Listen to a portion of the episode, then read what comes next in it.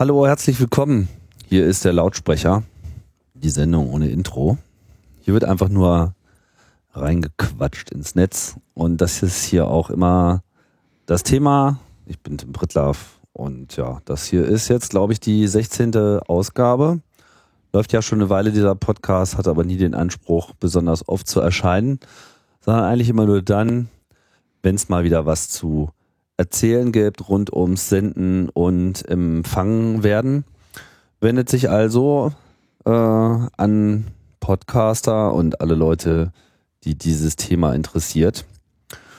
Ja, und äh, jetzt ist mal wieder so ein Tag, wo ich das Gefühl habe, es äh, mal wieder genug zusammengekommen und begrüße erstmal hier den Gast heute. Und das ist äh, Sebastian, Sebastian Reimers. Hallo. Ja, hallo Tim. Sebastian, ähm, du bist, ähm, was bist du eigentlich? Bist du eigentlich auch ein Podcast-Hörer? Ja, schon, also was heißt lange, aber ich glaube für die deutsche äh, Podcast-Welt doch schon seit jetzt 2006 dabei als Hörer. Oha, na das ist ja schon äh, einiges. Ja. Und was, ja. Äh, was verbindest du da so mit? Also meine Einstiegsdroge, das war damals auch so, da war mir glaube ich noch gar nicht bewusst, dass ich Podcasts höre. Ähm, ich, ich war halt auf den äh, Seiten so unterwegs vom ähm, CCC und halt ähm, habe mir Videos angeschaut und dann habe ich irgendwo entdeckt, dass es da so auch reines Audiomaterial gab mit interessanten Gesprächen.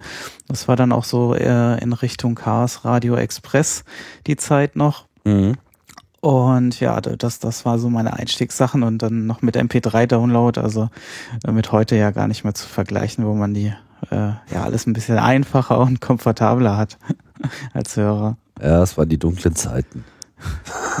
The Dark Ages of Podcasting. Als man sich alles noch von Hand zusammensuchen musste. Ja. Genau. Und heute, findest du, hat sich das so entwickelt in deinem Gefühl? Ja. Ja, also das, ähm, also Podcasting hat ja dann immer so dieses äh, als Hörer, wenn man dann ähm, irgendwie so weiterschaut und so Empfehlungen folgt und dann hat man plötzlich so so ganz viele, ähm, also dann hat sich das bei mir sozusagen einfach so ausgebreitet, was ich dann noch alles so gehört habe und ähm, von, von rein technischen Themen ging das dann auch so äh, in andere Richtungen, was weiß ich jetzt, ähm, Bienen-Podcast, wo es halt wirklich ausschließlich um die Zucht von Bienen geht oder äh, ganz viele andere interessante Themen, die einfach sehr stark im Detail beleuchtet äh, werden, ähm, wo man ja wenn man so in der normalen Medienwelt schaut, relativ selten das auch aus erster Hand bekommt, solche Informationen. Und das, das macht für mich auch sehr stark Podcasting aus. Und für mich ist das ähm, auch äh, ja so eine gewisse Entspannung auch. Ähm, man muss halt nicht vom, vom Monitor sitzen. Also ich bin, bin äh, selbstständiger Systemadministrator und da bin ich beruflich bedingt natürlich sehr oft vom,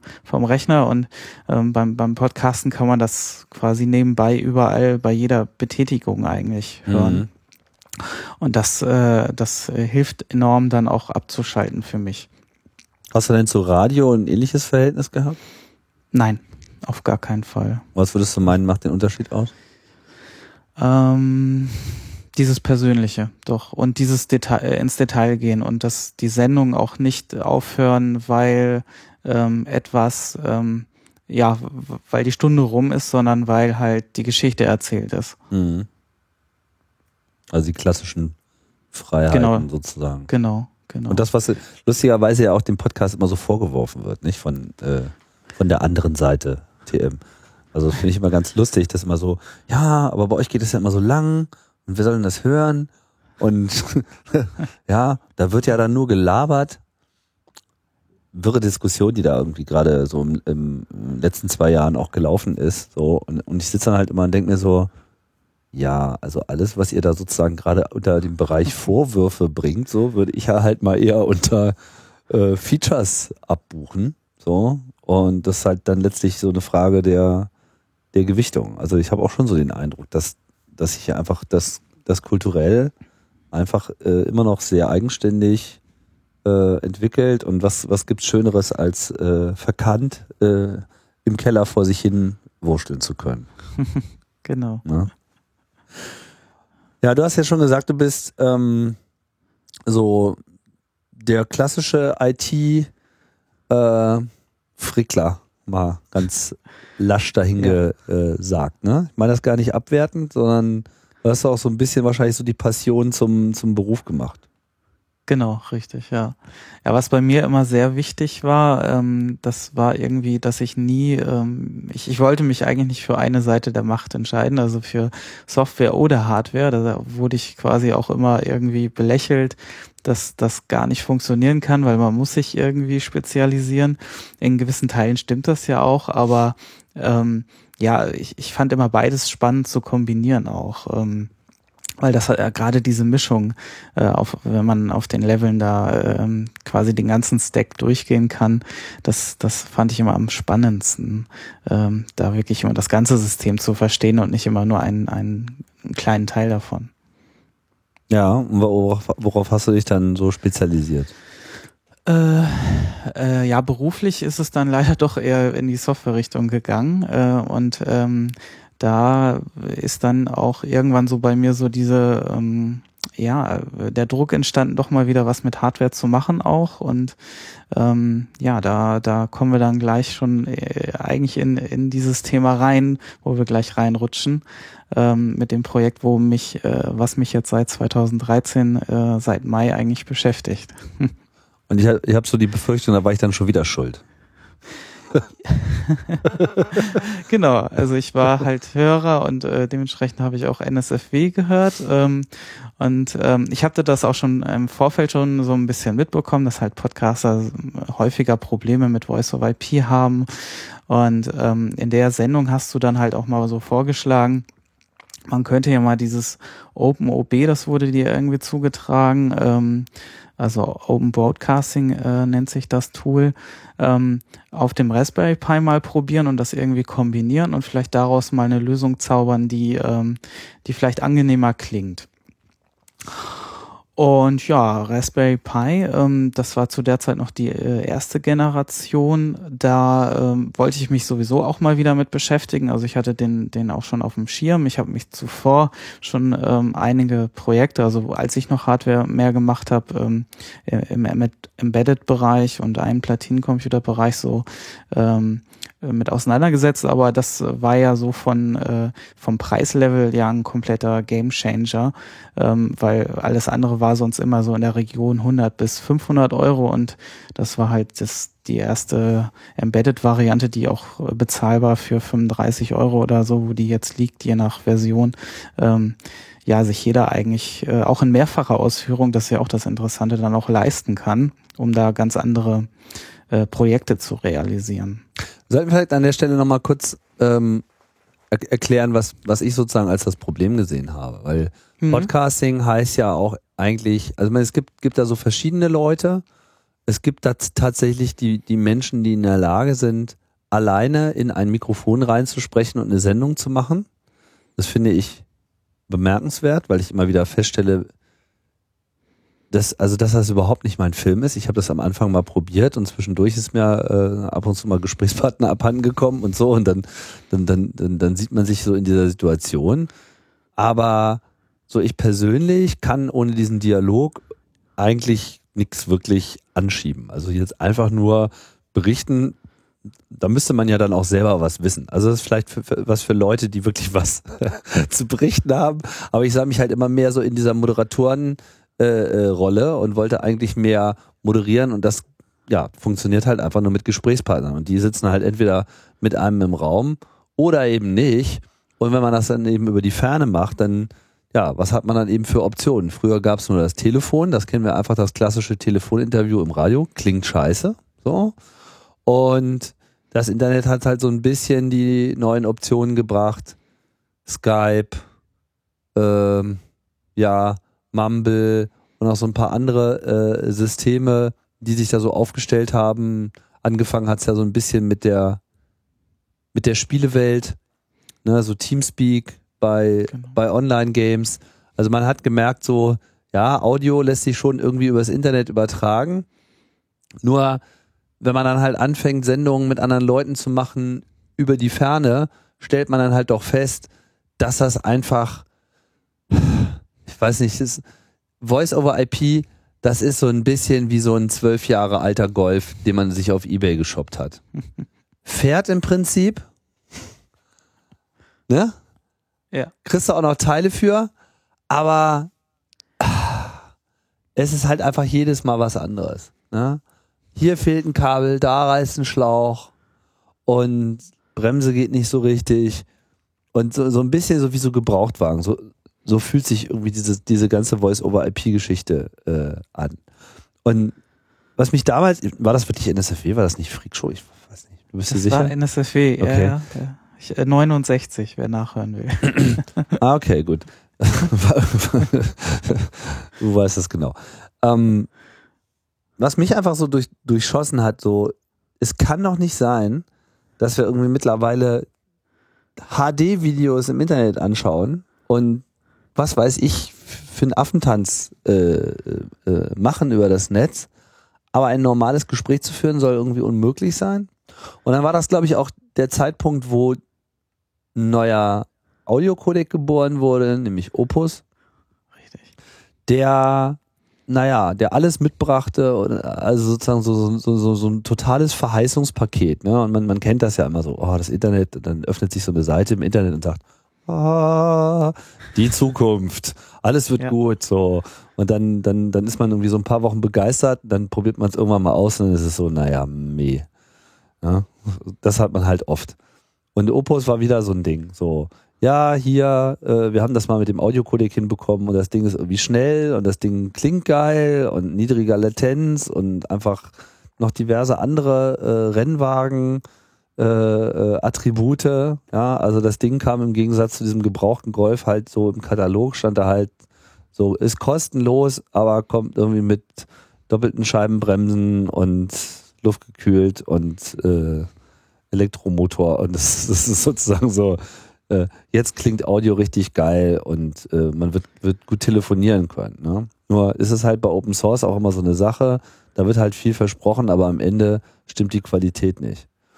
Aber irgendwas hatte ich so im, im Bauch, dass, dass das diesmal anders läuft und dann war es ja auch so, dass in diesem professionellen Audiocodec-Markt, der ja schon immer die Radiostudios bedient hat, wo lange, lange Zeit einfach ISDN der Standard war, äh, das auch alles so in Richtung Internetstandard ging, weil man gemerkt hat, ISDN-Anschlüsse werden jetzt von der Telekom sowieso alle gekillt über kurz oder lang. Die wollen natürlich auch flexibler sein und irgendwie aus jedem WLAN zuspielen können. Und die haben dann sich eben diese ganzen modernen MPEG 4 Codecs und so weiter reingeholt, um einfach auch gute Audioqualität zu machen. Das lief halt auch alles irgendwie. Aber dieses Opus hat dann irgendwie innerhalb kürzester Zeit tauchte das in jedem Datenblatt auf. So, wo ich mir auch nur so dachte, so, oha, so, also äh, hier findet man eine Adoption statt, die, die, die, die läuft anders, als man das normalerweise kennt, sondern hier wird auf diesen Zug relativ schnell aufgesprungen und das könnte halt was sein. So, und jetzt kommst du im Prinzip ins Spiel, weil ich halt dann die Klage erhoben habe und mir dachte, wenn man nicht mal irgendwie so eine kleine Box baut, so, dann, dann wäre man doch schon äh, ganz gut. Und dann, ich weiß gar nicht, hast du da irgendwie schon selber, du hast dich dann bei mir gemeldet oder so? Wie, wie lief das damals? Genau, weiß es gar nicht genau. mehr so ich hatte ne? dann, genau, und dann hattest du äh, geschrieben, ich wäre so der Erste, weil ich hatte dann halt nachgefragt, ob sich da schon andere gemeldet haben. Manchmal ist das ja so, dass sich Ja. dann auf so ein Thema mehrere melden und dann dachtest du, nee, ich wäre jetzt der Erste, der so, so konkret mit äh, Anfrage kommt und dann kam so der, ähm, ich glaube, das, das haben, das berichten auch einige, die dann mit äh, Tim Prittloff zu tun haben. Dann kommt so dieser, dieser Anforderungskatalog zurück. Ja, ich bin dann immer recht ähm, konsequent. Genau, und das war dann also schon, äh, ich glaube, die Liste, die da, ähm, ich müsste die mal raussuchen, die E-Mail, ich glaube, da sind bestimmt maximal 50 Prozent von dem, was äh, da drauf stand, erst abgearbeitet. Also das, äh, da werde ich wahrscheinlich nochmal drei Jahre brauchen, bis die restlichen Punkte wirklich sauber weg sind. Aber es, es sind, ähm, es sind ja nicht nur, ähm, also diese Liste enthielt auch wirklich sehr wichtige Dinge, wenn ich so im Nachhinein darauf blicke. Und mit der Zeit sind natürlich dadurch, dass ich auch dieses Projekt relativ, äh, also ziemlich ernst genommen habe, ist es also mein erstes wirklich, äh, wirkliches Open Source Projekt, ähm, was, ähm, äh, was ich dann begonnen habe an der Stelle. Und Das ähm, äh, ja, da sind mit der Zeit dann auch äh, viele Ideen aus von anderen Podcastern äh, natürlich auch dazugekommen und äh, ich war auch äh, mittlerweile jetzt auf vier Workshops ähm, und ähm, ja, das da da ging es dann quasi mit der Liste nur noch so weiter. Äh, da hatte jeder so seine Wünsche und seine Anforderungen auch nochmal dazu gepackt ähm, und das war eigentlich so dann ähm, ja die Geburt. Ja, das, das, das kann manchmal von Vorteil sein, ne? Manchmal manchmal kann das auch natürlich gleich zerstören, wenn, wenn sozusagen so ewige ja. Listen kommen mit äh, alles Mögliche, weil man dann schnell so ein bisschen auch äh, vielleicht das Gefühl, also zumindest die Gefahr besteht, so das Gefühl dafür zu verlieren, was ist jetzt eigentlich der Kern dieser ganzen Geschichte? Was, ja. was ist sozusagen die Essenz? Was, was muss äh, nicht nur als erstes fertig sein, sondern was muss auch so rigide entwickelt und, und, und, und so gut, mit, mit so guter QA versorgt werden, dass, dass man darauf auch später alles andere aufbauen kann, ohne dass einem einfach die Hütte gleich wieder zusammenkracht, wenn das erste Mal irgendwas Neues passiert.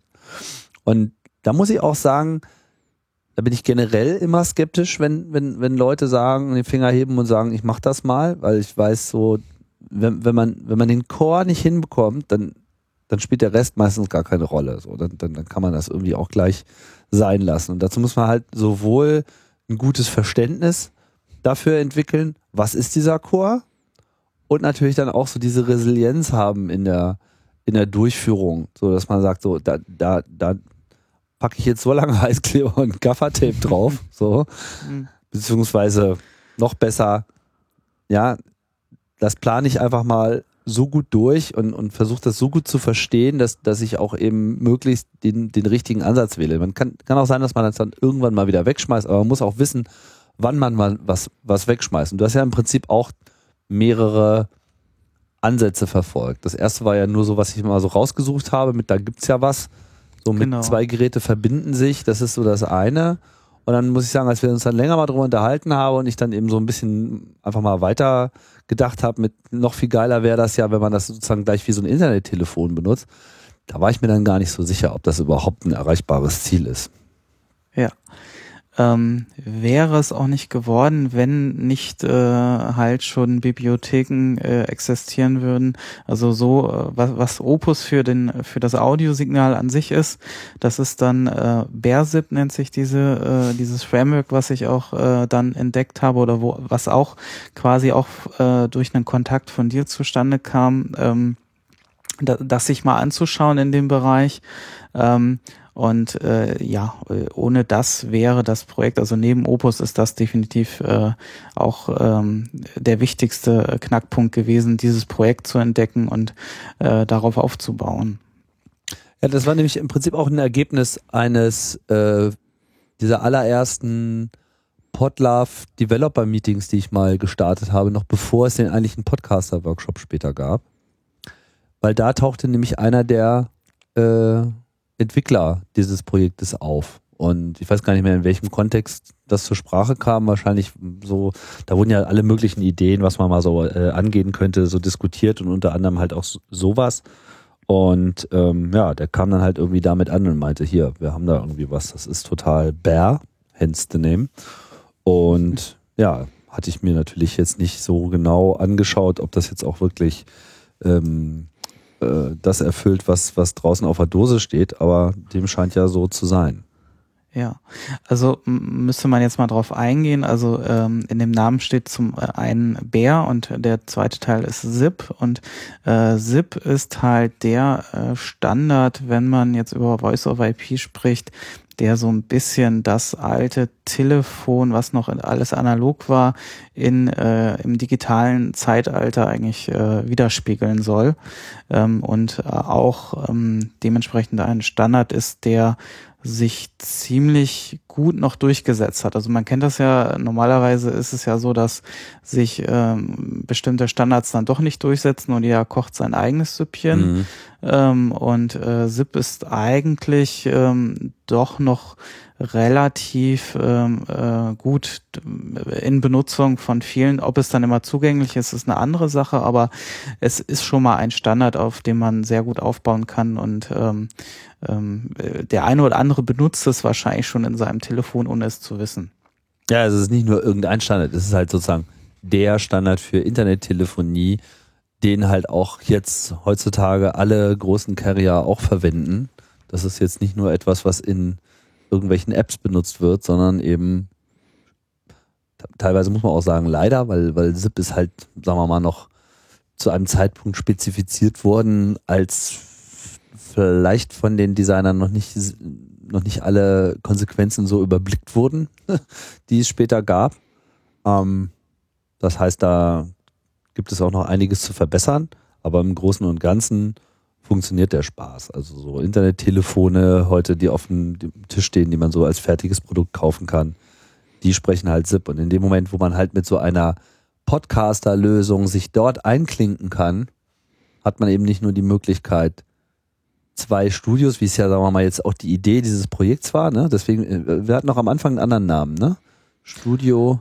Äh, Studio Connect, Connect war es. Das, das hat er dann aber rechtliche Bedenken meinerseits äh, ähm, äh, dass dieser Name schon äh, registriert war, zwar nicht im europäischen Raum, aber international. Mhm. Deswegen bin ich da erst im Nachhinein drauf gekommen und habe es dann nochmal umbenannt, aber ich glaube, ich bin auch ganz sehr zufrieden mit der neuen Benennung. Das, äh, ja, ist viel besser, finde ich, finde ich auch viel besser, weil es geht gar nicht so sehr darum, sich zu verbinden, im ja. Sinne von äh, so, so einen Verbindungsaufbau zu haben, sondern eben der Link, also so dieses hängt zusammen, das ähm, das finde ich, das trifft schon ganz gut, weil das war ja im Prinzip auch so ein bisschen meine Intention und ähm, also ich weiß noch, der Vater des Gedankens war dieses, man hat halt nicht nur Leute, die man jetzt wie so im Radio mal per Telefon zuschaltet, sondern jeder ist so ein bisschen sein eigenes Studio.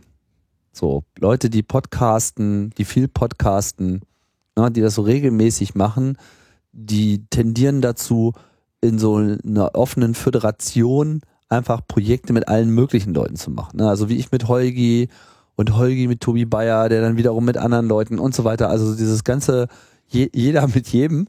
ja, das ist ja so so so audiophiler Gruppensex, der da irgendwie stattfindet. Und äh, dann stellt sich halt immer wieder die Frage, ja, wie wie wie verbinden wir uns denn jetzt? Wie verbinden verbinden wir unsere Studios? Und das war dann halt eigentlich so ein bisschen der der Wunsch äh, hier eine Lösung zu haben, wie man eben zuverlässig eine hohe Qualität, in hoher Qualität Audioverbindungen herstellen kann zwischen diesen ganzen Studios, so dass es halt nicht immer wieder so, so elend ist. Genau. Und der Grundgedanke an der Stelle war dann ja auch erst, dass wir äh, gesagt haben, okay, ähm, oder ich mir auch gesagt habe, okay, dieses Konzept, man hatte halt wirklich eine, äh, eine nur darauf abgestimmte Hardware, ähm, wo, wo das Ganze drauf läuft, wo, wo halt noch ein Netzwerkkabel dran geschlossen wird und dann ist die Sache eigentlich gegessen. Das, das war ja ähm, dann der Grundgedanke und ähm, weil es für mich auch einfacher, äh, ja, man hatte alles unter Kontrolle. Also man muss ja bei Audio, also gerade wenn es um Audio geht, da, da spielen ja immer so viele Faktoren mit rein, das ist alles auch irgendwie hintereinander geschaltet. Also man kann sich da ja äh, so Audio-Pipelines bauen, da, da dreht's einem ja wirklich äh, den, den Magen um, manchmal, dass das überhaupt funktioniert und man muss da auch immer wieder Angst haben, dass das vielleicht zerbricht beim nächsten System-Update. Mhm. Und da ist natürlich so eine dedizierte Lösung, äh, fand ich dann am Anfang auch äh, wirklich äh, und nach wie vor äh, eine sehr schöne Lösung, die man unter Kontrolle haben kann. Ja, aber man es unabhängig ist von, von anderen Programmen, die, was weiß ich, da auf die CPU losgehen oder das System genau. instabil machen. Genau, also man, sobald, das kann ja jeder testen, sobald man irgendwie äh, in seiner äh, DAW oder in einer anderen Software anfängt, äh, die Latenz runterzudrehen, ähm, das heißt also die Verzögerung, die, äh, die da drauf liegen und äh, diese Buffergrößen zum Beispiel kleiner stellt, dann kann es schon passieren, wenn man den äh, Webbrowser öffnet, dass plötzlich äh, äh, man Knacksen auf dem Ohr hat und ähm, das heißt also, man sieht auch, die, die Betriebssysteme sind in der Regel nicht so dafür ausgelegt, ähm, ähm, das in Echtzeit äh, das Audiosignal zu bevorzugen. Da, da werden sehr viele Mechanismen gemacht, dass das passieren kann, aber da muss halt viel zusammenspielen und am besten ist es natürlich, wenn man alles unter einer Kontrolle hat und ähm, das ist natürlich mit so einer Box äh, schön gegeben, da kann man sehr schön testen und ähm, das war auch dann auch so mein erster Ansatz, dass ich überhaupt eine Chance habe, in dieses Thema, glaube ich, ähm, gut einzusteigen mit einer mit einer Lösung und alles andere erstmal auszuklammern. Mhm. Und ähm, genau, das auszuklammern und ähm, da dann erstmal so den ersten Prototypen äh, hinzubekommen. Mit dem Raspberry Pi, den ich da am Anfang angesprochen habe, da sind wir ja ein bisschen auf die Nase gefallen, ähm, weil der hatte dann schon, sage ich mal, ähm, essentielle Probleme mit der mit der Hardware, ähm, wenn man nämlich äh, Duplex Audio über USB rein und raus geben wollte, ähm, dann äh, dann äh, knisterte es nur noch, äh, was so eine kleine Beschränkung von dem Raspberry Pi ist, weil ähm, der USB-Bus dort nicht wirklich gut angebunden ist. Und das war dann auch so der erste Rückschlag eigentlich an der Stelle, ähm, äh, den wir verkraften mussten äh, und wo wir dann ja auch nochmal so ein Meeting hatten, ähm, ja, was, was gibt es noch für alternative Hardware und was können wir denn da überhaupt benutzen? Und äh, dann äh, ist ja äh, zum Glück das Beaglebone Black ähm, als Alternative irgendwann aufgetaucht. Ähm, und ähm, der erste, das erste Problem war für mich so ein bisschen, es gab kein, kein Gehäuse und äh, gerade wenn man so Studioanforderungen oder wenn man jemandem was schicken will, dann braucht es natürlich ein gutes Gehäuse, was, was man einfach äh, verwenden kann. Und ich hatte da eigentlich schon so den Anspruch, am besten sollte es was aus Metall sein, weil ja, Plastik, ich weiß nicht, das ist nicht so, es fühlt sich nicht so wertig an und ja, das geht natürlich. Geht gar nicht. Das ähm, und äh, das ähm, deswegen äh, war es äh, wirklich so ein Glücksgriff, dass es da dann plötzlich ein Gehäuse gab, was äh, auch äh, gut aussah und äh, gut gepasst hat und dann auch so eine schöne Signalfarbe hatte, ähm, was dann auch so dem, was dann so, so einen viralen Effekt eigentlich auch ausgelöst hat in der Podcast-Szene. Das ist das orangene Kästchen. Endlich mal keine äh, Blackbox, sondern so eine orangene Box. Die Orange Box, genau. die alles, alle Probleme löst. genau. Ja. Ja. Das heißt, ich musste mich also nur irgendwo mit dieser orangenen Box hinsetzen und ich wurde quasi immer sofort erkannt und angesprochen. Es war sehr einfach für mich, mhm. dann äh, da ähm, äh, in Kontakt zu treten auch weiter und ähm, Open Source ja, Marketing kann so einfach sein. Ja. Einfach mal eine andere Farbe drauf. Gib ihm.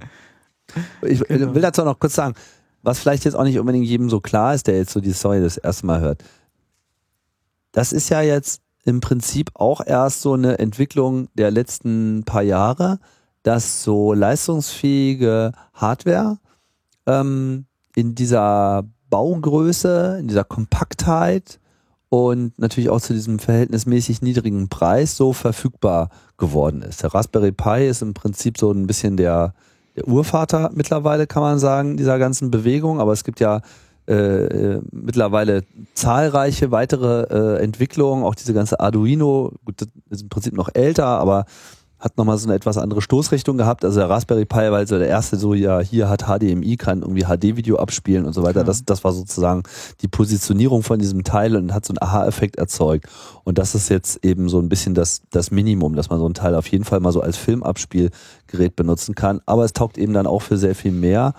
Und äh, das eröffnet natürlich jetzt so, so auch so, so eine ganz andere ähm, äh, Business-Tätigkeit, auch gerade zum Open-Source-Umfeld, weil du konntest dich ja eigentlich, obwohl du es mit Spezialhardware zu tun hast, trotzdem eigentlich voll auf die Software konzentrieren.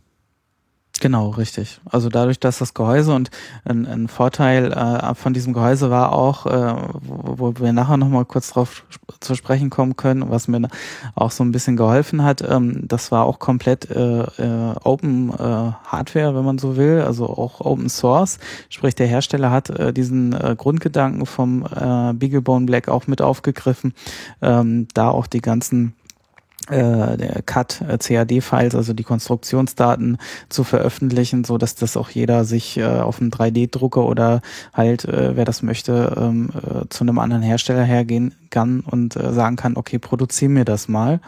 Ähm, was für mich dann so schon so ein bisschen auch äh, den Gedanken äh, gebracht hat, das Ganze vielleicht auch für diejenigen, die halt nicht so viel ähm, das, das, zusammenbauen möchten und sich das auch nicht selber als Open Source Projekt ähm, ähm, äh, benutzen möchten, ähm, so den Hintergrund, da ich ja schon selbstständig bin, auch ähm, vielleicht das einfach als Zusatzangebot anzubieten, ähm, das Ganze zu verkaufen als fertige Lösung. Ähm, das war dann auch irgendwann aufgekommen. Also das war nicht der erste Gedanke, den ich damit hatte. Eigentlich wollte ich nur so mal äh, wieder meine Skills auffrischen und äh, da, da ein bisschen dran rumbasteln äh, und äh, schauen, was sich da machen lässt. Und ähm, aber dann ähm, hat es mich doch so ein bisschen gepackt zu sagen, okay, äh, das ist so spannend, dieses ganze Feld und es macht so viel Spaß, äh, in, in dieser Nische zu arbeiten und vielleicht kann sich da ja mehr draus entwickeln. Mhm das, das war auch nochmal so, so ein Aspekt, der dann über die Zeit auch erst entstanden ist, ähm, der, der, der also auch nicht geplant war, wie so vieles nicht. Ja, ja, wie es dann halt immer so kommt. Aber ich fand das, fand das sehr gut, weil so sowas gibt, also ich meine, wir reden ja jetzt hier noch nicht von einem Sustained Business, wo du irgendwie genau. äh, äh jetzt deinen Lebensunterhalt von äh, verdienen kannst, sondern das, das, das steht ja vielleicht sozusagen als, als, als so theoretische Möglichkeit im Raum, ja. Genau. Äh, ist aber sozusagen noch, noch überhaupt nicht die, die Praxis. So oder so, finde ich aber, ist es auch eine, einerseits eine andere Motivation, mit der man da selber rangehen kann. Auch, äh, und auch so für mich so als potenziellen Nutzer finde ich das irgendwie gut, weil ähm, Open Source funktioniert natürlich auch nur dann gut, wenn Sachen regelmäßig gepflegt werden. Und wenn da irgendwie keine Liebe äh, zurückkommt, so, dann ist immer schwierig. Und die Liebe kann halt sein, Leute arbeiten mit, so. Ja, oder äh, es wird unglaublich viel benutzt, so, ja, also so mega populär, dass man so allein dadurch schon so sein, seinen Lebensinhalt definiert sieht.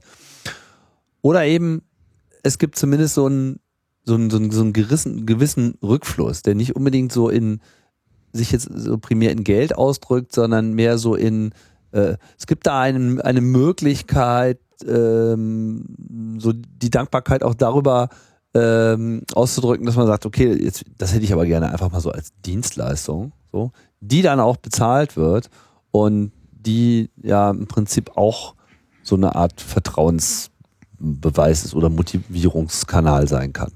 Oder übertreibe ich jetzt ein bisschen? Nee, genau. Also das, das ist auch etwas, was mich immer interessiert hat. Also ich bin ja auch ähm, äh, beruflich und immer wieder auch sehr stark in der Open Source Szene ähm, äh, tätig gewesen und habe auch immer wieder mir Projekte angeschaut. Also ich habe zwar nie aktiv mitentwickelt, aber immer wieder halt Bugberichte, wie man das halt so kennt, ähm, äh, immer wieder beigetragen. Und was mich auch immer wieder äh, fasziniert hat, welche Möglichkeiten gibt es denn, äh, um Open Source wirklich so ein, so ein Ökosystem zu, zu bauen, ähm, um damit auch finanziell ähm, äh, ja tragbar zu sein. Und ähm, da ist dieses Projekt für mich auch so eine so eine Spielwiese, wo ich einfach mal ausprobieren möchte, welche Konzepte funktionieren und welche funktionieren äh, überhaupt nicht. Und ähm, ja, das äh, insofern ist das für mich ein, ein ganz spannendes Thema, was ich auch nebenbei quasi dann mit diesem Projekt äh, so als Grundziel erreichen möchte und ähm, einfach mal ausprobieren möchte. Wenn es dann klappt, ist das super und wenn es nicht klappt, bin ich jetzt auch nicht, sage ich mal, dann dann äh, super traurig. Es ist auch alles Open Source, das heißt also äh, insofern könnte auch jeder ähm, das ähm, aufgreifen und ich freue mich natürlich auch, wenn Leute trotzdem, wenn ich das jetzt finanziell, das ist ja auch immer so das das Problem, äh, eine Firma steckt dahinter, dann dann wird vielleicht der ein oder andere nicht so motiviert motiviert sein, da was beizutragen, weil er denkt, okay, äh, die, die, ich bezahle die ja, dann, äh, dann muss ich da ja auch nichts anderes mehr beizutragen. Ähm, das ist ja auch immer so, so, so, ein, so ein, ja, so ein Hemmnis, glaube ich, dann für so Open Source Projekte. Ähm, spätestens wenn die Firma dann, äh, wenn eine Firma anfängt, ähm, da Features zu entwickeln, die nicht mehr Open Source sind und die vielleicht ähm, aber grundlegend sind. Ne? Also das, ich glaube, man, man darf das ruhig machen, äh, vielleicht so Zusatzfeatures äh, nicht dann äh, anzubieten als äh, Open Source, aber man sollte dabei aber nicht den Kern des Produktes zerstören. Das ist, glaube ich, ganz wichtig an der Stelle. Ja. Jetzt Ähm, erzähl doch nochmal genauer, was es ähm, jetzt wirklich mal mit dieser, mit diesem ersten Teil sozusagen, mit dieser Hardware äh, auf sich hat. Also unabhängig, wie sich das jetzt alles entwickelt hat. Du hast ja diese Boxen quasi im Angebot, beziehungsweise du hältst als Open Source die Software vor, die man, dann kauft man sich so ein Beaglebone Black, kann das da selber drauf installieren, wenn man, wenn man das will, ja, oder man Genau. holt sich das einfach bei dir für äh, einen Preis quasi fertig konfiguriert, fertig installiert, alles da. Genau. Was ist drauf? Also- Also es ist auch erstmal im Moment noch vorbestellbar, also, ähm, weil ich äh, bis jetzt den, St- das Stadium noch nicht erreicht habe, wo ich gesagt habe, okay, das ist jetzt ein Produkt, was man wirklich fertig kaufen kann. Also es war ja von, es, es war noch in der Beta-Phase und dementsprechend ist es noch vorbestellbar erstmal. Nur aber, also was drauf ist, mh, was wir mittlerweile erreicht haben, ist halt ähm, äh, zum einen, äh, das Grundkonzept sieht aktuell noch vor, dass man über äh, ein Audio-Interface, fangen wir mal von der Richtung an, über USB anschließt an das Gerät. Ähm, das, und daran halt sein ganz normales Headset-Equipment. Also ein Oh. USB-Audio-Interface als, als Peripheriegerät an die Box anschließen. Und die Box benutzt Genau. das sozusagen als Ein- und Ausgang. Und da kann man dann sein Headset ranmachen. Genau, richtig. Das ist also, wie das Audio in die Box kommt. Oder Ähm, halt ein Mischpult. Was ja meine erste Idee war, dass man sozusagen, wenn man jetzt äh, in so einem Studio alles über ein Mischpult laufen lässt, dann wäre eben diese Box etwas, was man eben darüber dann auch, also über ein zusätzliches USB-Audio-Interface einfach analog an so ein Mischpult anschließen, dann hat man da sozusagen Ein- und Auskanäle, äh, Ein- und Ausgangskanäle für draußen sozusagen. genau. Was auch Genau. immer das draußen ist in dem Moment. Richtig. Und ähm, dann, äh, genau, und die Gegenstelle hat halt im äh, Normalfall, so war es dann damals gedacht, erstmal auch halt das äh, Interface oder halt ähm, dadurch, dass wir uns dann auch relativ schnell auf SIP äh, konzentriert haben, war auch schon von Anfang an die Möglichkeit gegeben, ähm, ja, äh, ganz normale äh, SIP-Provider mit in die Box einzutragen. Äh, Das heißt dann also, dass man ganz normale Telefongespräche ähm, auch darüber hätte schon äh, führen können oder auch geführt wurden ähm, und ähm, das hätte dann auch aufzeichnen. Ja, und äh, aufzeichnen oder Recording ist halt so das nächste Ding, was man natürlich haben will, weil ich sag mal, ein Podcaster, ja, ist ja schön, dass man sich unterhalten kann, aber es muss ja auch irgendwie dann, ähm, dann irgendwie an den Hörer gelangen, das ganze Gespräch. Und das ist ja dann der nächste wichtige Punkt, äh, wenn man so von Kernfeatures spricht, ähm, was ja auch so ein Unterschied zu ähm, Skype oder Mumble ist, wo das äh, als, als Kernfeature ja auch gar nicht vorgesehen ist, dass äh, aufgezeichnet wird. Mumble hat da mit der Zeit, glaube ich, auch schon so ein Recording was da hinzugefügt, aber äh, im, im Urgedanken war das ja eher nicht äh, Ziel, dass, dass man das recordet. Und ähm, dementsprechend ähm, ist das auch so ein Vorteil von diesem Beaglebone, worauf auch die Wahl fiel, weil ähm, beim äh, Raspberry Pi hat man halt diesen Nachteil, da, da lief das Betriebssystem und ähm, die SD-Karte, also man hatte nur eine SD-Karte und da war das Betriebssystem drauf. Und bei äh, dem Beaglebone Black läuft das alles über den internen Speicher, das Betriebssystem. Und ähm, man konnte zusätzlich noch eine SD-Karte zur Aufzeichnung einfach dazu packen.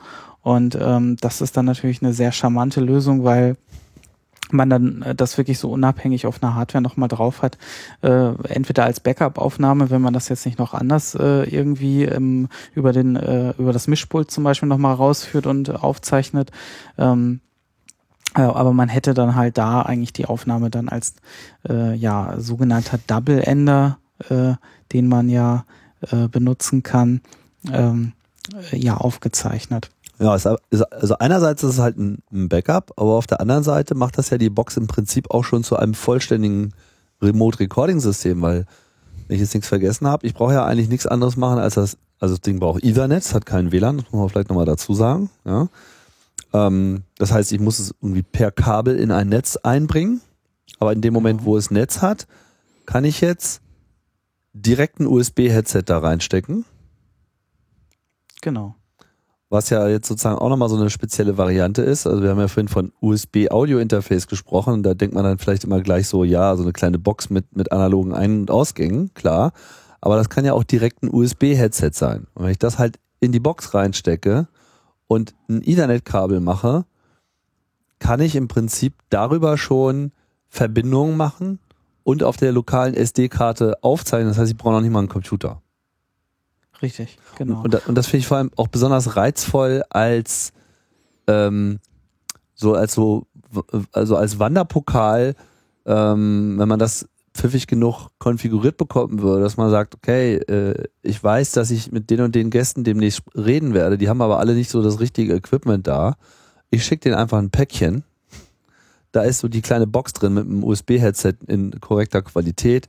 Das Ding ist irgendwie fertig konfiguriert und alles, was die hinkriegen müssen, ist da hinten ein Ethernet-Kabel reinzustecken, was vielleicht ja bei manchen Leuten heutzutage auch schon ein Problem ist, wo sie alle mit WLAN arbeiten, aber was sagen wir mal noch eine, eine beherrschbare Komplexität ist.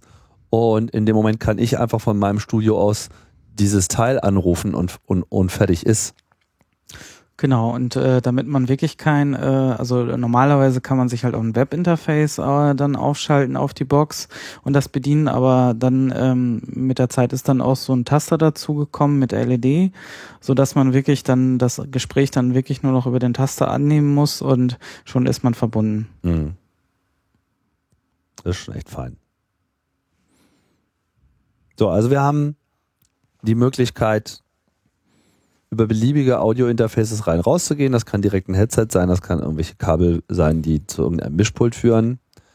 Ähm, das Ding braucht Ethernet, das kann selber aufzeichnen auf dieser SD-Karte. Das ist schon mal sehr interessante äh, Features. Später ist aber dann auch noch die Möglichkeit dazu gekommen, dass das Ding sich über USB quasi umdreht und selber auch ein Audio-Interface ist. Das, ist. das heißt, in dem Moment, wo man einen Computer hat, also ein Laptop zum Beispiel, kann man einfach die Box selber über USB anschließen und dann erscheint dieses ZIP-Gateway, was es ja letztlich ist, also dieses Telefon, sagen wir mal, äh, quasi als Audiogerät einfach auf meinem Rechner. Genau, richtig. Das äh, hatten wir dann auch nochmal entwickelt, dass man wirklich über diesen USB-Client ähm, das Ganze anschließen kann. Ähm, das war dann eigentlich auch so die Idee, ähm, wie, wie äh, vorwiegend jemand, der zum Beispiel eine, ähm, jetzt keinen Mischpult hat äh, und über seine DAW ähm, das Ganze äh, mit integrieren wollte in sein Setup, ähm, das am, am einfachsten ähm, äh, lösen könnte. Mhm. Hat dann natürlich die üblichen Probleme so mit sich gebracht auch, dass natürlich diese Verbindung mh, vor allem wenn man so zwei Audio-Interfaces, weil man musste ja irgendwie ja immer noch irgendwie ein eigenes Audio-Interface dann am Rechner anschließen, um sein Signal vielleicht in die Box zu bekommen oder halt parallel. Also da kann man sich natürlich verschiedene äh, Szenarien jetzt ausbilden. Aber es ist natürlich immer so eine kritische Verbindung, äh, äh, wenn man natürlich über mehrere Audio-Interfaces das Ganze bespielen möchte, ähm, weil natürlich äh, vielleicht für, ich denke, viele kennen das, aber es ist halt immer so, wenn du zwei Audio-Interfaces hast, dann sind, laufen die erstmal synchron ziemlich schnell auseinander. Ähm, und äh, man kann das zwar versuchen, immer zu korrigieren in Software irgendwie, aber das ist immer so eine Bruchstelle, wo es ganz schnell äh, kaputt geht und äh, auch auch wirklich kein einfacher Mechanismus, wenn man jetzt nicht äh, irgendwie zwei Audio-Interfaces hat, die sich wirklich miteinander synchronisieren können. Die gibt's natürlich auch, aber das sind dann auch gleich immer ganz andere Preisregionen, über die man dann redet. Mhm. Und deswegen war da auch so von äh, Ralf Stockmann, den ich dann auf dem ersten Workshop auch äh, getroffen habe und ähm, der dann gesagt hat, okay, das ist ja ganz schön mit der Box, aber er hätte natürlich am liebsten so eine reine Softwarelösung, ähm, die wirklich überall läuft. Und das war natürlich für mich ein bisschen schwierig, weil ich jetzt kein, ähm, also Desktop-Entwicklung war nie so mein Bereich. Also ich habe mich da immer so ein bisschen, ich weiß nicht, ich habe das aufgemacht, habe mir dann immer die Klassen angesehen und gesagt so, okay, das ist ein bisschen Schmerz, äh, den, den ich da gerade verspüre, den ich eigentlich nicht haben möchte. Und ähm, habe mich eigentlich immer nie äh, wohlgefühlt mit Desktop-Entwicklung. Und deswegen war das auch erstmal so nicht so eine Option, wo ich gesagt habe, okay, das, das ist jetzt eigentlich erstmal nicht so das Ding, was ich mache. Aber es hat so immer bei mir im, im Hintergrund dann immer so ein bisschen äh, gepochert und ich, ich konnte das auch schon verstehen, weil diese, diese USB-Verbindung, die ist zwar schön, die wird auch nochmal wertvoll, weil ähm, das Endziel der Box ist ja auch wirklich dieses ähm, äh, USB-Gerät, was man jetzt noch anschließen muss, das USB-Audiogerät, dass das wegfällt und die Box komplett selber übernimmt. Das ist eigentlich so die Endausbaustufe. Mhm die ich mir da irgendwann wünsche.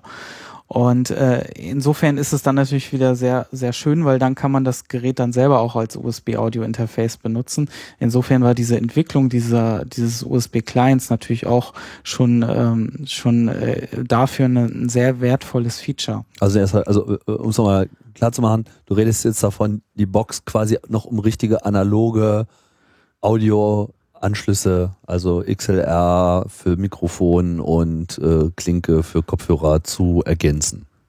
Richtig, genau. Das ist, ähm, das war dann, also das ist auch so dieser Reiz dann wieder, dass ich wieder mal mehr in Hardware machen kann und an der Stelle auch meine ganzen äh, Skills auch nochmal wieder erweitern kann und ähm, ja, das, ähm, das dauert noch ein bisschen, weil das äh, ist natürlich schon wieder eine ganz andere Anforderung, gerade im Audiobereich, aber ähm, äh, ich bin da eigentlich guter Dinge, dass das funktionieren wird und äh, dass da auch irgendwann was Produktives bei rumkommt. Ähm, aber was ich dann also, dann habe ich vor einem Jahr habe ich dann also so die erste Beta-Phase und mal so zehn Boxen rausgehauen.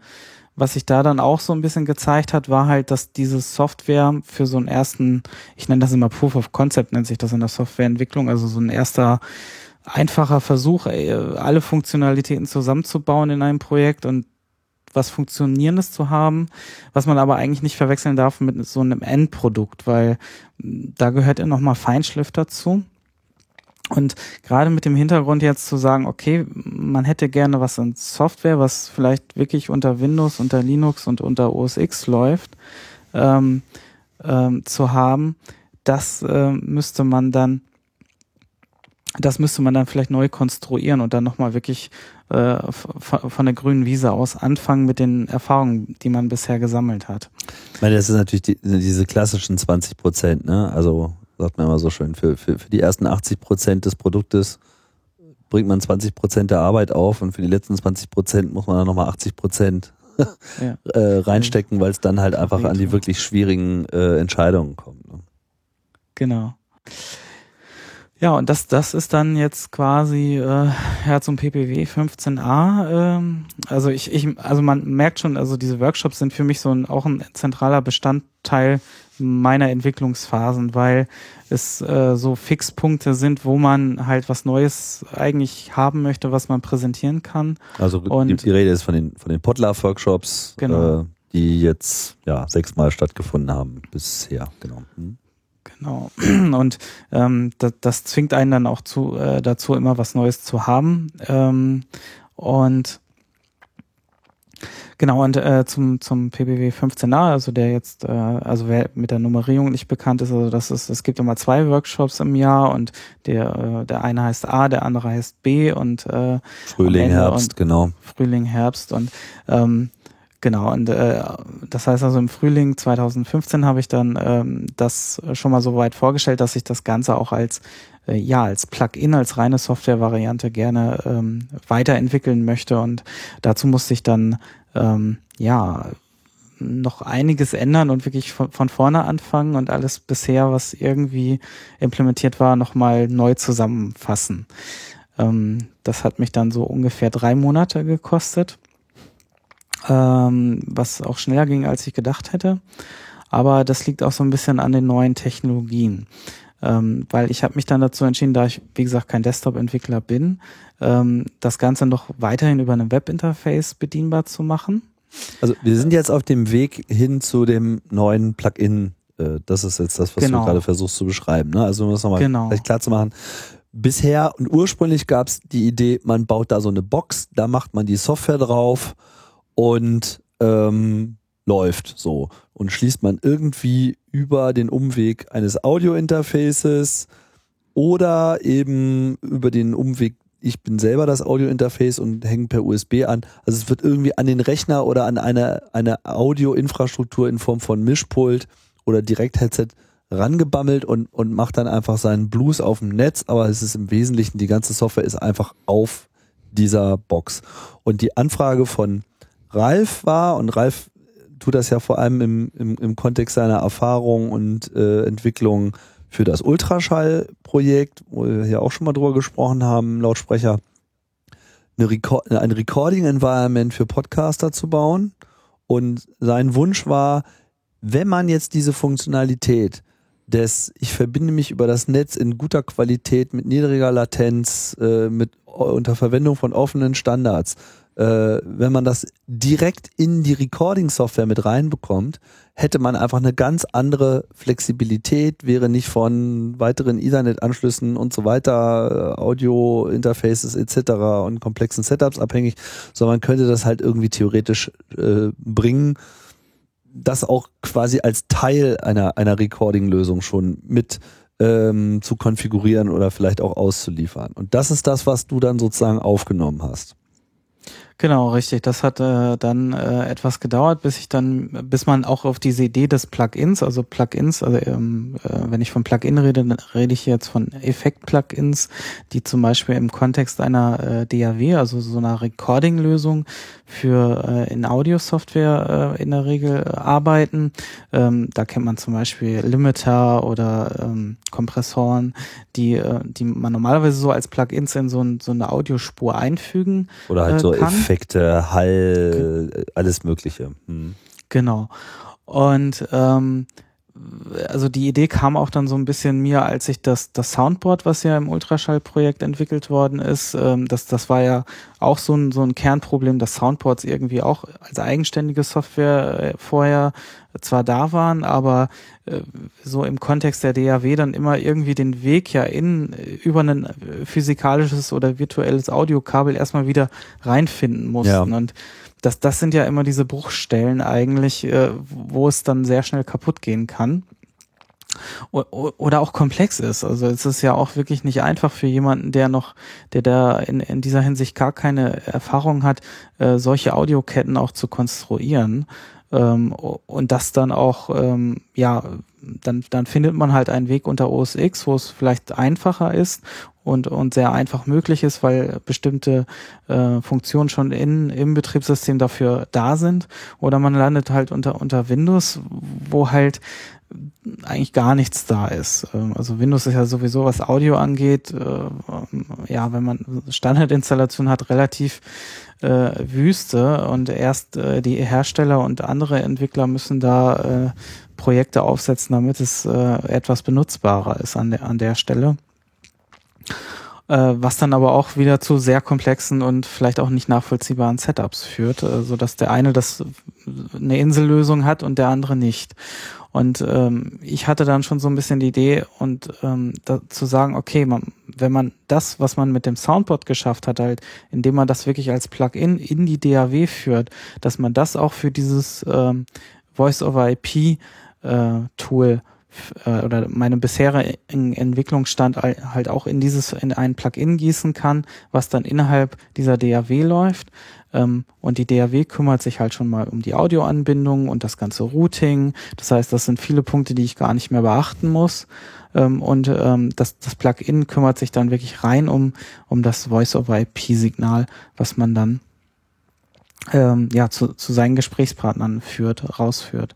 Ähm, wo, wo natürlich wiederum äh, beim, bei der Gegenstelle äh, äh, wieder die Box sehr interessant ist. Das heißt also, das Plugin ist eigentlich eher für denjenigen gedacht, der halt ähm, äh, ja, also für den Podcaster selber und die Gäste äh, können dann halt zum Beispiel die Box ähm, äh, wesentlich einfacher nutzen. Genau, oder sagen wir mal, es ist, häufig hat man ja so Runden, wo alle jetzt eigentlich auch Podcaster sind. ja, also ja. man hat so ein Team, nur einer ist halt, oder eine ist in der Rolle, das zu fahren, also die Produktion ja. zu machen, die Aufnahme, da wo alles zusammenläuft und, und, und wo dann äh, potenziell auch später veröffentlicht wird und die anderen müssen eigentlich nur ihr Audio zuspielen und tun das halt bisher vielleicht über Telefon, über Skype ganz oft.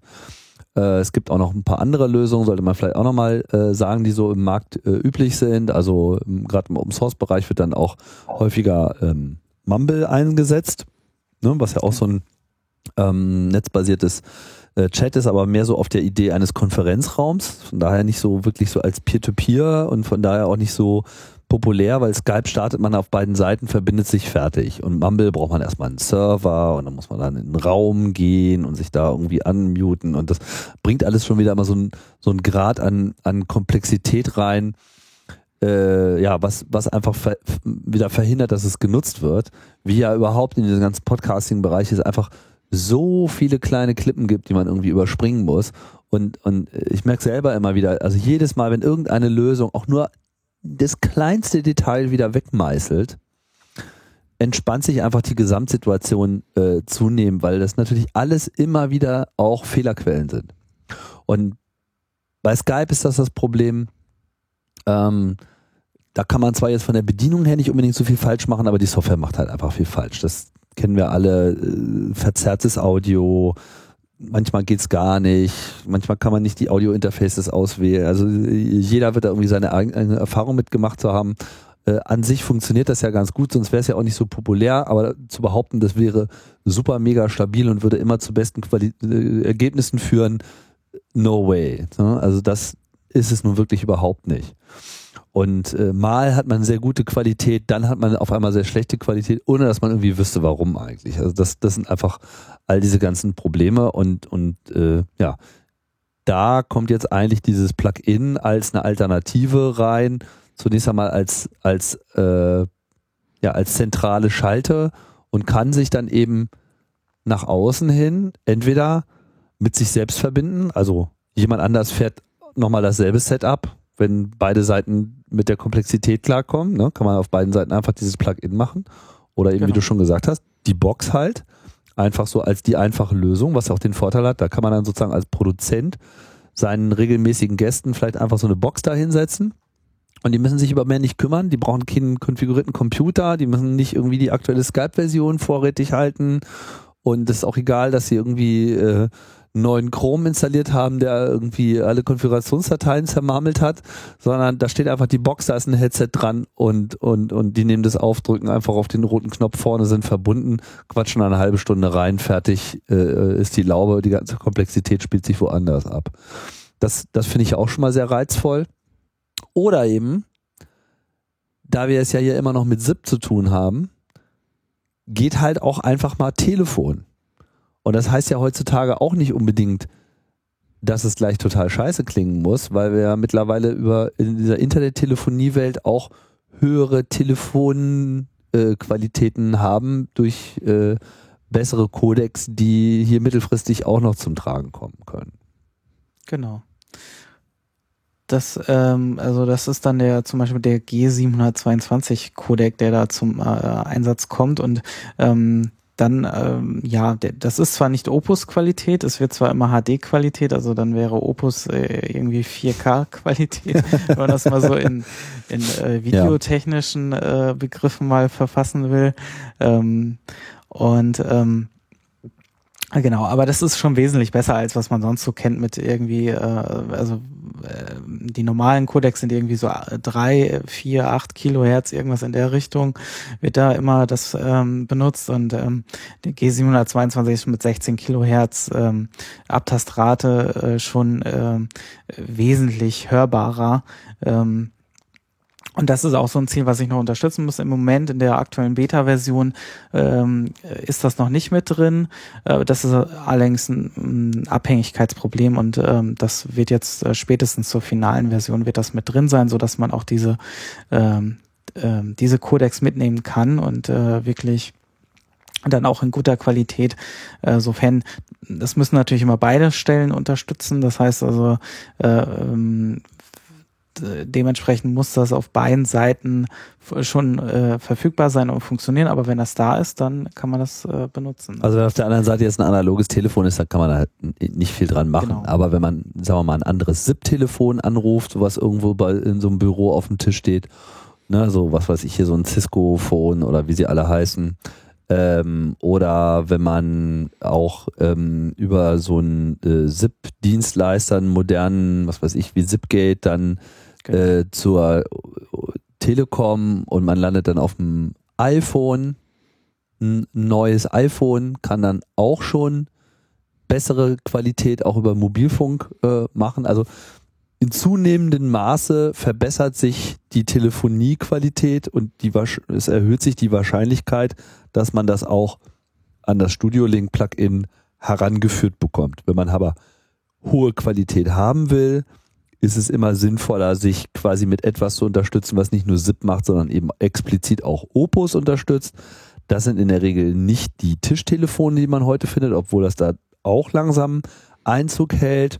Aber diese ganzen Codecs, die ich vorhin schon erwähnt habe, also diese üblicherweise 19 Zoll äh, Geräte, die so für den Broadcast-Bereich verkauft werden, die können das auch und ja, auch da wird über kurz oder lang Kompatibilität äh, hergestellt werden können, nehme ich an.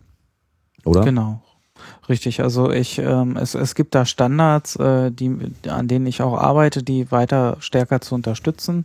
Im Prinzip sollte es auch schon funktionieren. Also ähm, da steht quasi nur der äh, finale Test nochmal aus, äh, dass man das nochmal durchtestet. Aber ähm, im Prinzip äh, haben sich da, also die, hat sich die Europäische Rundfunkunion an der Stelle durchaus schon Standards erarbeitet, die sich auch an SIP orientieren und dementsprechend ähm, äh, passt das auch ganz gut in unser Konzept mit rein.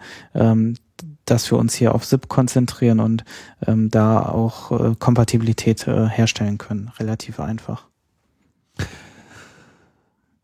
Ähm, wir sollten vielleicht gleich nochmal darauf kommen, wie das, äh, wie das Plugin jetzt konkret funktioniert. Aber was man jetzt auch mal fallen lassen kann, ist, dieses Gespräch, was wir jetzt hier gerade führen, läuft natürlich über das Plugin und läuft über Opus. Und ich finde es irgendwie amazing, äh, dass wir hier einfach in einer Qualität gerade miteinander sprechen, wie ich sie normalerweise nur habe, wenn halt jemand bei mir im Studio sitzt. Das heißt, was uns hier jetzt auch gelungen ist, ist halt wirklich so ein Link äh, zu machen und dein Studio, ich weiß ja nicht, wie es bei dir äh, aussieht auf der Seite, so, aber ich sag mal, du hast ein Studio, ja. Und mein Studio ist halt einfach mal nicht nur qualitativ gut verbunden, sondern auch die Latenz. Also dieses, wie lange dauert es, bis deine Sprache bei mir angekommen ist und wenn ich darauf antworte, wie lange dauert das, bis das wieder bei dir ist, ist so niedrig, dass man sich auch, sagen wir mal, so in einem normalen Maße äh, unterbrechen kann. Du merkst schnell genug, wenn ich noch weiter rede oder anfange zu reden, sodass da so ein normaler äh, Flow bei rauskommt. Und das ist ja auch so eine Krankheit von, von Skype und Co. oft gewesen, dass manchmal da einfach so eine, zwei Sekunden Verzögerung sind und dann hat man immer diese furchtbaren Situationen, wo sich alle gegenseitig ne, dadurch unterbrechen, dass sie anfangen zu reden, weil sie denken, keiner redet, aber dann genau in dem Moment, wo man anfängt zu quatschen, hört man dann die anderen reden und so geht das dann teilweise mehrere Sekunden lang und man wird einfach komplett wahnsinnig, vor allem als Hörer. Und ja, das entfällt hier einfach komplett. Ja, das funktioniert natürlich auch nur, muss man vielleicht hier nochmal den Hinweis hinfallen lassen, äh, weil oder äh, gerade weil ich als Voraussetzung sage, es, es müssen geschlossene Kopfhörer sein. Ähm, denn was normalerweise Skype macht, ist ja so eine Echo-Unterdrückung. Sprich, wenn man das eigene Signal auf der anderen Seite, also das, äh, das eigene Audiosignal plötzlich auf der anderen Seite irgendwie wieder einen Rückweg findet und man sich selber hört, äh, das kennt man vielleicht, wenn jemand irgendwie den Lautsprecher aufdreht vom, vom Telefon oder so, das ist sehr, sehr unangenehm. Und das versucht Skype oder, oder andere Voice-over-IP-Lösungen halt so eine durch eine Echo-Unterdrückung äh, herauszurechnen aus dem Signal wieder. Beziehungsweise Skype macht es so, das ist zumindest mein letzter Stand, dass die äh, relativ brutal teilweise auf der anderen Seite einfach das, den, den Gain runterziehen und bis die dann erkennen, dass der andere jetzt was sagen will oder dann funktioniert das auch gar nicht, dass der andere dem ins Wort fallen kann.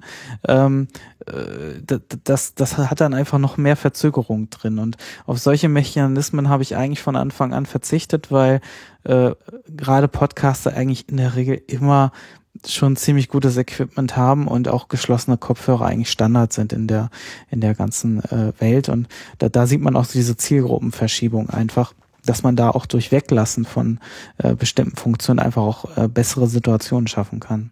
Also ich denke, Echo Cancellation ist halt einfach etwas, äh, wenn man jetzt über wirklich Studio-Verbindung, also wir reden ja hier über, über Podcasting und, und Radiosendung und so weiter und, und kein Radiosender macht Echo Cancellation in irgendeiner Form. Es sei denn nur da, wo es halt erforderlich ist, nämlich bei normalen Telefonleitungen, zwangsläufig. Genau. Aber genau das versuchen wir ja im Prinzip hier zu äh, umgehen und, und deswegen ist das auch total sinnvoll, dass man das mal voraussetzt, dass, äh, dass Mikrofone und Lautsprecher entkoppelt sind, weil das, das sind sie halt einfach in, in Radiosituationen, weil sonst wird man ja wahnsinnig. Ja, richtig.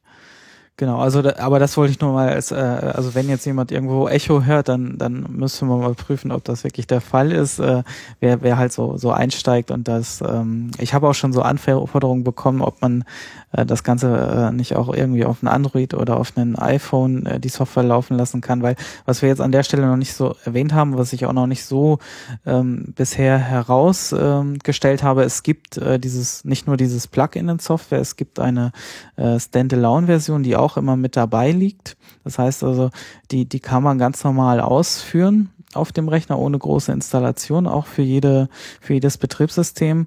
Ähm, da ist aber noch ein bisschen Arbeit von mir zu leisten, da auch diese ähm, ja, Audiounterstützung noch zu verbessern. Also da gibt es ab und zu noch Probleme, aber das kann schon getestet werden. Das heißt also, ähm, in, insofern haben wir jetzt quasi drei Lösungen. Einmal die Box, einmal das Plugin und einmal wirklich eine reine Software-Variante, wie man es von Skype kennt, ähm, si sich zu verbinden. Und ich denke, damit sollte allen äh, allen Situationen eigentlich vorgegriffen sein ähm, so dass man, falls man zum Beispiel, ähm, wenn man jetzt ähm, einen Gast haben möchte, den man spontan einlädt und ähm, dem man jetzt vielleicht eine Box per Päckchen schicken würde, normalerweise nicht die Chance hat, das zu schicken, dann kann man ihm einfach einen Download-Link schicken und gucken, ob das vielleicht sogar funktioniert. Ähm, ist natürlich immer ein bisschen vom Setup aufwendiger, aber ähm, diese Option wollte ich dann, da ich sie sehr einfach mit anbieten konnte, ähm, eigentlich auch mit anbieten. Mhm. Ja, also das bietet nämlich diese neue Struktur, die ich dann, äh, wo ich dann gesagt habe, okay, ich fange jetzt neu an und habe dann auf der grünen Wiese gesagt, okay, ich plane das wirklich so, dass das ähm, ja auf allen Plattformen läuft. Ähm, und da hat mir das Framework oder äh, also die Berse-Bibliothek, wo, wofür wir uns am Anfang entschieden haben, äh, enorm geholfen, weil ähm, wenn man äh, auf mehreren Plattformen irgendwas entwickelt ähm, und da irgendwie erstmal alle Bibliotheken selber schreiben müsste, das, das würde jetzt noch Jahre ins Land gehen, bis da was Fertiges wäre. Ähm.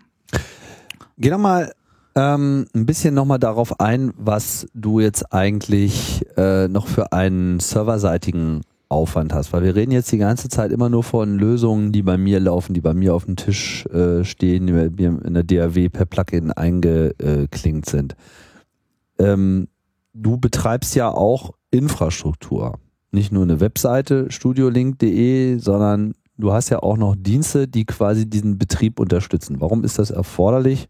Was machen die? Und vielleicht kannst du in dem Zuge dann auch mal auf, auf deinen äh, auf dein Finanzierungsmodell äh, zu sprechen kommen, was so am Ende dieser ganzen Produktentwicklung stehen soll. Genau. Also ähm, am Anfang habe ich mich äh, tatsächlich äh, sehr stark damit beschäftigt, ob man nicht so eine reine äh, Peer-to-Peer, -Peer, das heißt, so, wenn zwei Geräte sich wirklich komplett miteinander selber verbinden, ähm, äh, zu arbeiten. Das Problem dabei ist immer, dass es doch immer irgendwie Infrastruktur braucht, um so ein, ähm, um überhaupt mal eine erste Verbindung hinzubekommen. Und äh, gerade bei SIP ist das auch eher noch so ein ähm, Manko, dass man da, äh, also man muss auch ein bisschen unterscheiden. Also wenn wir von SIP reden, dann ist das immer das, die Signalisierung. Also darüber läuft zum Beispiel, ich möchte eine Verbindung mit äh, Nummer XY herstellen ähm, und dann wird, wird diese Information übertragen. Das äh, Audiogespräch hinterher, also das, die eigentlichen Audiodaten werden in der Regel äh, nochmal auf einem komplett anderen Weg übertragen. Das merkt man zum Beispiel immer ganz gut daran, dass ähm, äh, jeder kennt das vielleicht schon mal erlebt. Ähm, äh, man ruft jemanden an, der geht ran und die eine Seite hört man und die andere Seite hört man nicht. Dann, dann hat zwar irgendwie diese SIP-Kommunikation geklappt, aber äh, das, das Audiosignal ist irgendwo auf der Strecke geblieben. SIP heißt und ja auch Session Initiation Protocol. Also es geht hier sozusagen nur um die eigentlichen Ver die Herstellung einer einer einer einer Session einer Ver Verbindungs äh, eines Verbindungsraums und noch genau. nicht die Daten selber. Ähm, man kann das auch so ein bisschen mit E-Mail vergleichen, da ist es ja so ähnlich. Also wenn ich jemanden eine E-Mail schicken will, dann braucht es ja auch so Server, äh, äh, die dann also im, im Hintergrund die Kommunikation übernehmen, um diese E-Mail an, die, an den richtigen Partner weiterzuleiten so dass das bei dem Gegenüber in, in der richtigen äh, Box landet und ähm, genau das gleiche passiert eigentlich bei SIP auch. Das heißt, also, man muss ein bisschen zentrale Infrastruktur haben. Ähm, ich äh, habe da halt einen äh, Server, wo äh, entsprechend die Accounts angelegt werden. Ähm, normalerweise müsste man sich auch irgendwie registrieren. Das habe ich im Plugin alles ähm, automatisiert, so dass also jeder jedes Plugin beim ersten Start sich äh, quasi einmal bei meinem Server meldet und sagt so, ich, ich bin hier, ich habe äh, ich hab mir mal folgende äh, komplexe ID generiert und dann kriegt man äh, quasi eine, eine, äh, eine, äh, eine ZIP-ID zugewiesen. Und ähm, mit dieser ZIP-ID kann man dann mit den anderen Gesprächspartnern äh, in Kontakt treten. Also ungefähr so, als ob ich mir jetzt ein, ein Telefon kaufen würde in so einem Mobilfunkladen. ich schalte das ein und ohne dass ich da irgendwas reingelegt habe, hat das Ding erstmal irgendeine so random Telefonnummer. Und wenn ich es das nächste Mal ausschalte und wieder einschalte, hat es eine andere Telefonnummer, aber es, es, hat immer eine Telefonnummer. Äh, nee, die bleibt sogar gleich bei mir. Ah ja, okay. Gut. Genau, also das kann man sich auch wegsichern. Also man, klar, man könnte das, äh, ja, wenn man das noch weiter anonymisieren wollte, dann könnte man das natürlich so machen, das, das stimmt. Ähm, aber ich denke, für, für den ersten Schritt ist es auch ganz gut, dass die gleich bleiben. Ähm, was ich auch später noch machen möchte, ist, dass man da auch äh, statt nur diese Nummern zu verwenden, nochmal so ein Interface integriere, äh, dass jeder sich so, ein, so einen Wunschnamen aussuchen kann mhm. für seine Nummer, äh, also Metaebene at studiolink.de oder ja. äh, andere andere Möglichkeiten, die man sich da ähm, dann ausdenken kann. So wie man bei Skype ja auch einen Namen sich ausdenkt, vorher einen Benutzernamen. Äh, so, so ähnlich soll das Konzept dann auch äh, weitergehen natürlich. Ja. Ähm, die Nummern haben so ein bisschen den, den, Ursprung, dass ich irgendwann gesagt habe, okay, wie macht man das mit den Boxen? Da ist es nämlich so, dass äh, hinten immer eine Seriennummer drauf ist und genau diese Seriennummer spiegelt quasi diese ID wieder. Das heißt also, ähm, auch da muss man dann wieder nicht aufs Webinterface gehen, sondern wirklich den, den Gesprächspartner einfach nur darum bitten, äh, wenn man es nicht mal selber weiß, welche Nummer die Box hat, ähm, dass man die einfach von der Rückseite des Gerätes ablesen kann. Ähm, einfach auch um diese, diese, diese, die Einfachheit einfach weiter zu unterstützen bei der, bei der ganzen Nummer. Mhm. Ähm, Genau, und diesen Server betreibe ich. Ähm, und in der Regel, wenn alles gut geht, dann verbinden sich zwei Geräte oder zwei äh, Software-Plugins, ähm, wie, welche Konstellation auch immer, ähm, mit ähm, miteinander direkt im Audio-Stream. Das heißt also, mein Server war dann wirklich nur für die äh, erste Initialisierung äh, oder den Aufbau des Gespräches zuständig äh, und hat dann eigentlich nichts weiter zu tun. Ähm, das klappt natürlich nicht immer. Also jeder kennt das vielleicht, ähm, das, das hat ja auch Skype so ein bisschen groß gemacht, dass sich Skype ja wirklich, äh, egal hinter welchem äh, Netzwerken man sich äh, versteckt hat, äh, Skype irgendwie einen Weg rausgefunden hat, um miteinander zu kommunizieren. Und ähm, nur dazu braucht es auch wieder etwas mehr Infrastruktur.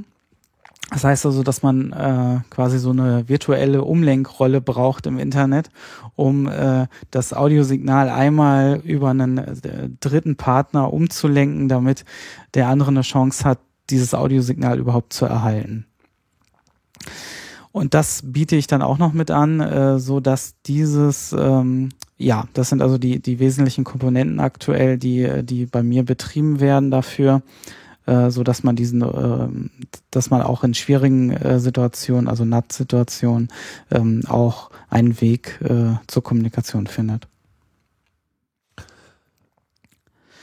Genau, ist, ist das ähm, ja. dieses, also ähm, dieses äh, Adressen aushandeln, das ist dann sozusagen etwas Studio Link eigenes. Das gibt jetzt der normale Standard so nicht her, ne? Oder doch? Nee, das gibt der normale Standard eigentlich nicht her. Also mhm. da, das, das ist nicht beschrieben. Also mir wäre jetzt auch keiner so bekannt.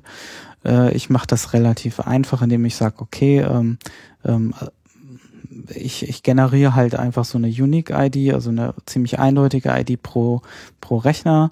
Ähm, die wird auch im, im Home-Ordner des Benutzers immer abgelegt. Ähm, das heißt also, wenn man das, äh, wenn man mal umziehen will mit dem Rechner, dann äh, muss man einfach nur seinen äh, Home-Ordner mit backuppen und da liegt das dann auch als Konfigurationsdatei einfach mit drin. Mhm. Ähm, das äh, ist also alles eigentlich sehr einfach gehalten, bewusst, damit äh, man da wenig Schmerzen hat, ähm, das, das mitzunehmen.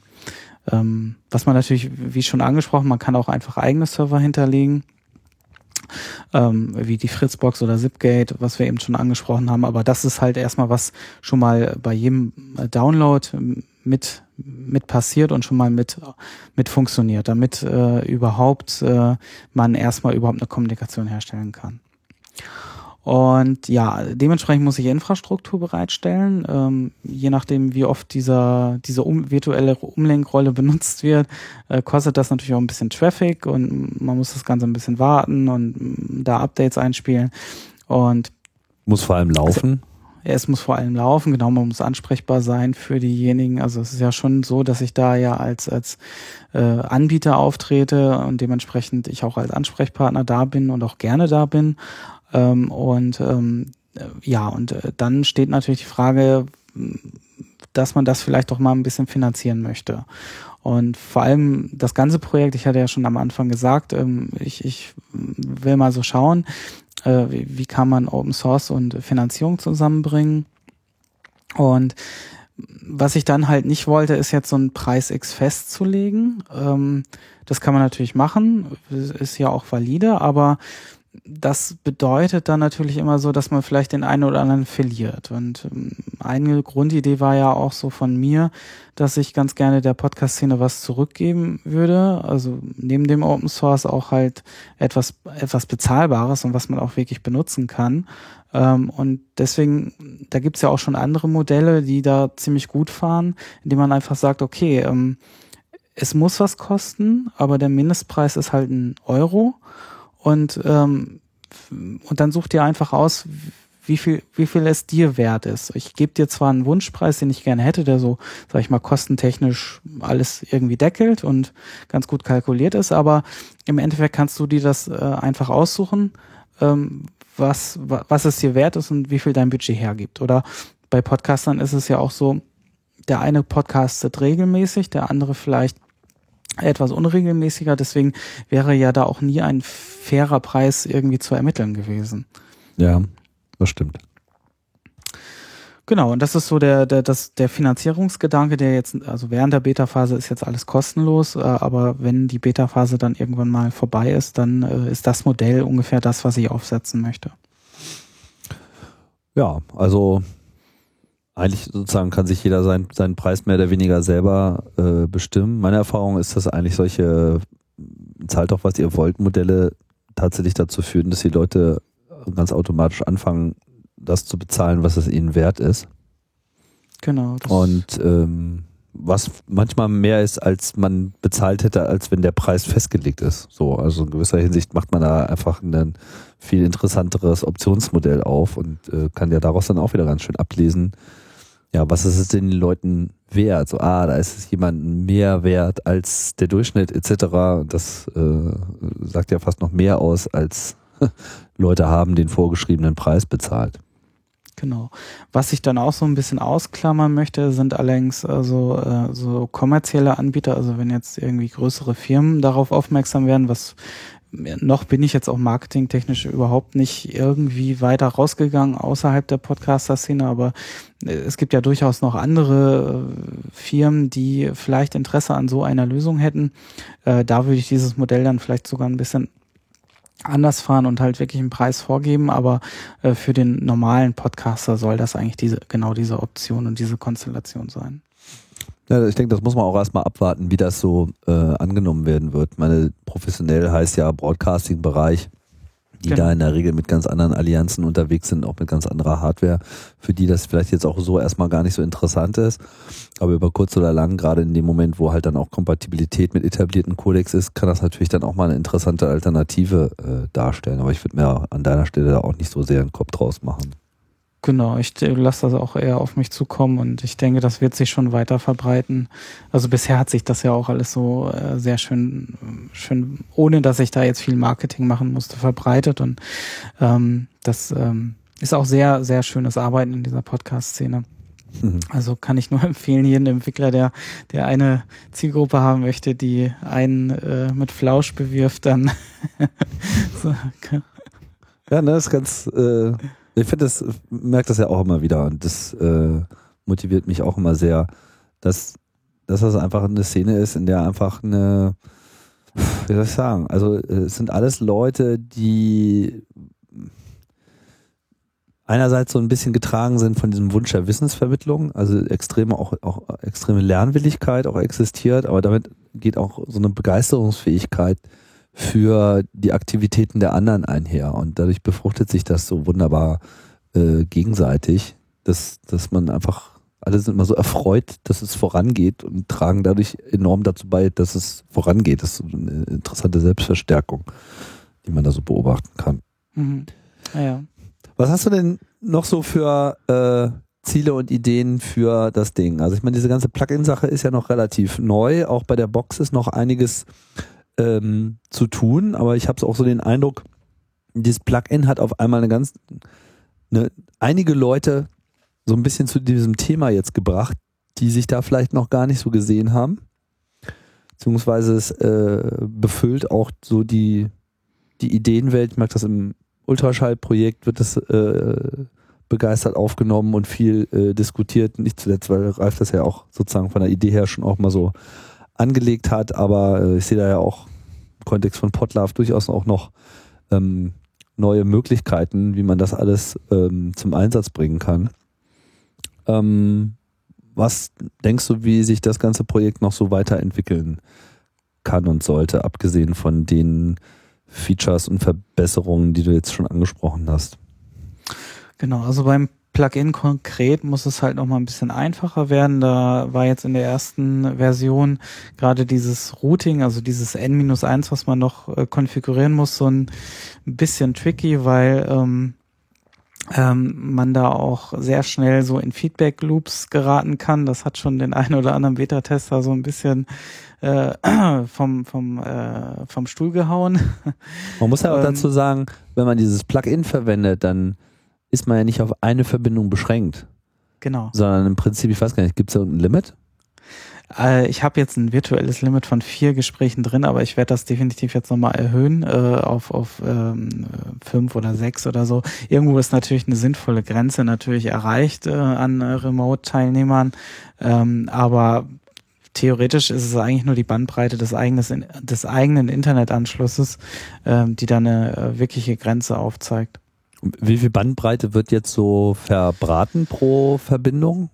Ja, das sind so ungefähr 64 Kilobit äh, netto. Dann kommt natürlich immer noch so ein bisschen äh, drumherum um das Datenpaket herum äh, dazu. Aber ähm, ich sag mal so mit einer 16.000er DSL-Leitung sollte man schon irgendwo mindestens zwischen fünf und zehn Gesprächen, die man parallel führen kann, landen. Ähm, also das sollte kein Problem sein. Ja, Beziehungsweise, wenn man noch mehr hat, kann man sich genau, auch mit ja. 20 Leuten gleichzeitig unterhalten. Das ist natürlich überhaupt nicht mehr zu managen, aber, aber es ist jetzt zumindest nicht so, dass es jetzt irgendwie, was weiß ich, dass jetzt eine besondere Last auf den Rechner legen würde oder dass man da jetzt einen besonders äh, schnellen Rechner ja. haben muss. Nein, überhaupt nicht. Also ich glaube, ähm, ich kann mal gerade zum Beispiel jetzt bei mir gucken.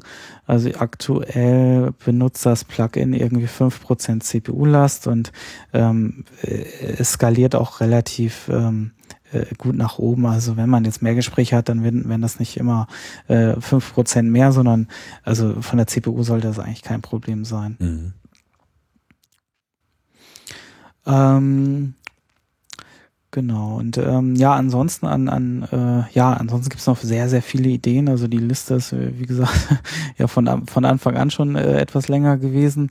Ähm, was, was für mich auch noch so Sachen sind, äh, kann ich mal gerade reingucken. Ähm, das sind ähm, das ist halt einmal dieses Routing im Plugin, dass man also sagt, okay, dieses N-1, was man aktuell noch in der Routing-Matrix konfigurieren muss, das äh, wandert ins Plugin, so dass man dieses, ähm, also die wenn man mehrere Gesprächsteilnehmer hat, muss man aktuell im, im äh, Routing der DAW halt die, ähm, dass sich die ähm, Gesprächsteilnehmer untereinander hören können, noch miteinander verschalten. Das wird jetzt ins Plugin wandern. Dadurch wird alles nochmal wesentlich einfacher, auch von der Konfiguration. Ähm, ich werde das wahrscheinlich optional lassen, weil natürlich es schon einen Charme hat, wenn man wirklich alles selber kontrollieren kann von dem Routing her. Mhm. Ähm, aber ich glaube, für das Standard-Setup ist es einfach äh, erstmal äh, vollkommen okay, wenn man das im, im Plugin äh, routet und dann läuft man auch nicht mehr in diese Feedback-Loops, die aktuell noch, ähm, also diese Rückkopplungen, die noch möglich sind, wenn man nämlich in den Schnitt kommt. Das äh, ist so, so ein äh, so wirklich noch aktuell ein kleines Problem. Ähm, wo man ein bisschen aufpassen muss. Ja, muss man natürlich äh, überlegen, dass mehrere Leute in der Leitung haben nicht unbedingt immer be äh, bedeutet, dass man mit allen auch gleichzeitig reden will, sondern dass man ja im Prinzip auch so eine Call-in-Situation dadurch machen kann, weil das ja im Prinzip auch ein wunderbarer so ein Anrufmanagement werden kann. Ne? Mhm. Kann ja auch sein, dass man die Leute quasi on hold haben will und dann eben auch nachträglich erst reinholen will. Ja, so, jetzt haben wir noch drei Leute in der Leitung, la la la, die ja nacheinander bearbeiten will. Also wahrscheinlich muss man da einfach nochmal so ein bisschen drüber nachdenken, wie so die Spielmodelle äh, sind. Aber ich denke, das wird sich jetzt in dieser Beta-Phase auch zeigen. Genau. Und äh, genau, also es ist eigentlich auch für mich immer wichtig, da genügend Flexibilität für solche Lösungen zu lassen. Das zwar sag ich mal, im Standard alles so vorkonfiguriert ist, wie man das, wie man das so, äh, sag ich mal, 99 oder 95 Prozent der Leute da benutzen, der, der Podcaster und Podcasterinnen. Und ähm, äh, ja, und die anderen fünf Prozent aber immer noch glücklich werden können, indem sie das einfach wieder reaktivieren können ähm, und das so benutzen können, wie sie es gerne für ihr Setup brauchen. Das ist ja genau der Kritikpunkt, den man so an Skype und Mumble immer wieder bringen kann, ähm, dass die in vielerlei Hinsicht einfach nicht flexibel genug sind, was, was gerade auch Audio-Routing und so weiter angeht. Mhm. Ähm, ja, ansonsten Streaming ist für mich ein ganz äh, großer Punkt, weil das ist ja noch ähm, dann, wenn man jetzt äh, Skype schon abgelöst hat, so der nächste Punkt, wo man noch irgendwie aus der DAW raus muss und äh, noch irgendwie das Signal an eine andere Software schicken muss, die das dann äh, an den Streaming-Server weitergibt. Ähm, das heißt, das würde ich auch ganz gerne, weil es eigentlich so eine low-hanging food ist, noch in diesem Plugin mit abhändeln. Mhm. Und auch äh, in dem Sinne vielleicht auch dem einen oder anderen halt auch wieder eine Infrastruktur, das auf meine Cloud-Lösung, wenn man das so nennen will, äh, mitbringen, dass man sagen kann, okay, hier ist nochmal ein Streaming-Dienst, äh, den, der, der halt über eine monatliche Abgabe mitbezahlt wird einfach äh, und dem Plugin, ähm, so dass man da an der Stelle ähm, ja auch nochmal eine andere Option hat, äh, wenn man jetzt nicht äh, schon irgendwie auf einem guten Streaming-Dienst hockt oder selber irgendwie Infrastruktur haben muss, erstmal, um das wieder zu, äh, zu bedienen. Da gibt es definitiv Bedarf, weil ähm, so selber Streaming-Server aufsetzen ist jetzt auch nicht jedermanns Sache und die Streaming-Server, die es gibt, sind ja auch teilweise sehr äh, selektiv so in den Communities, die sie dort äh, präsentiert sehen wollen. Von daher wäre natürlich so, ein, so eine generelle offene äh, Plattform, die man mal eben so über ein Plugin noch mit einbauen kann, ohne nochmal spezielle Software zu brauchen. Das äh, könnte ich mir auch ganz gut vorstellen, dass das äh, auf Interesse stößt. Ja, und ansonsten, genau, also dann gibt's noch so kleinere Funktionen, wie zum Beispiel jetzt, wie du es eben auch schon sagtest, vielleicht so eine Mute-Funktion pro Teilnehmer, die man dann einfach äh, aktivieren kann. Also so, so kleinere äh, Gadgets, die man mit ins Interface noch mit rein haben mhm. möchte. Oder sowas wie äh, Raise Your Hand äh, Funktion, das heißt also, dass man signalisieren kann, ähm, weil im Moment ist ja das Plugin komplett ohne Video und ähm, wie du schon sagst, man kann zwar sich ins Wort fallen, aber das ist natürlich immer so die unhöfliche Variante wahrscheinlich. Äh, das heißt, wesentlich schöner ist es natürlich, wenn man irgendwie über das Webinterface signalisiert bekommt, okay, da will einer was sagen. Äh, und ähm, dann seinen Satz einfach ganz normal zu Ende bringen kann. Ja. Ja, so äh, über so Talking Stick äh, Protokolle habe ich auch schon mal äh, häufiger mal Gedanken gemacht das wäre einfach mal eh ganz gut, dass man sowas auch mal über so eine, so eine Protokollebene realisiert. Eben genau für solche Remote-Situationen, dass man eben sagen kann, so ja, ich würde jetzt generell gerne mal mit was äh, äh, kommen. Ja, also ich will überhaupt mal reden. Oder auch sowas wie, Äh, hallo, ihr redet euch da gerade um Kopf und Kragen. Fahrt euch mal kurz runter und lasst mich mal kurz äh, die Situation retten. Ja, also auch sowas, ohne dass man sich halt gleich so ins Wort fallen muss. Ähm, das ist natürlich auch eine Herausforderung in Bezug auf User Interface. Ne? Genau. Ähm, aber für meinen Geschmack eben auch nochmal so ein schönes Gedankenspiel, gerade für ähm, Telefone, iPads. Ja, ich meine, jeder hat so ein Smartphone äh, da liegen. Warum haben wir nicht alle schon so eine, so eine, so eine Talk-Communication-App vor uns, die per Notification, Blitzen, Vibrieren, was auch immer leuchten auf dem Bildschirm einfach sagen kann, was hier gerade Phase ist, ja, wo also alle Thema, Teilnehmer sich einfach in so eine Interaktionsrunde einklinken können, mal eben und eben durch einfache Tabs ihre Wünsche äh, oder ihre zurückgezogenen Wünsche auch ausdrücken können. Ich glaube, da ist noch eine Menge Luft äh, nach oben, was, was, was solche Sachen betrifft. Und den, den Bedarf gibt es ja auch. Also ich bin immer wieder erstaunt zu sehen, wie, wie viele neue Podcast-Formate äh, dazu stoßen zu der Gemeinde und es nimmt irgendwie alles kein Ende. Genau, und da bietet das äh, Webinterface vom Plugin halt, da habe ich auch nochmal wirklich ähm, mit, mit WebSockets, also ähm, äh, eine Technologie äh, genommen, die gerade für dieses ähm, äh, Rückkanal-Ding, das heißt also, man möchte irgendwas visualisieren und man möchte auch den State, also den Status ähm, äh, abbilden von etwas und der sich auch ändern kann und das relativ auch ohne viel Latenz. Ähm, dafür ist das natürlich äh, prädestiniert, vor allem auch auf mehreren Geräten gleichzeitig ähm, äh, da auch den gleichen Zustand zu sehen. Mhm. Und insofern bietet das allein schon von der, von der Technologie sehr viel Potenzial genau für solche, solche Themen. Mhm. Ja, Bastian. Haben wir jetzt irgendwas ganz Wichtiges ausgelassen? Also man oh, könnte ja sicherlich noch das eine oder andere äh, ähm, weiter nerden, wobei das wahrscheinlich ähm, dann vielleicht fast nochmal ein Thema für sich ist. Ich meine, auch so in der Freakshow haben wir irgendwie über so die Aspekte von Opus und diesen ganzen Hickhack und äh, Detailproblemen von, von SIP-Telefonie auch schon oft gesprochen. Das ist so ein bisschen auch so ein Fass ohne Boden. Ähm, was jetzt vielleicht auch gar nicht äh, hier für den Lautsprecher äh, unbedingt jetzt so das, das Kernthema sein sollte. Da können wir dann auf die entsprechenden Fachpodcasts verweisen.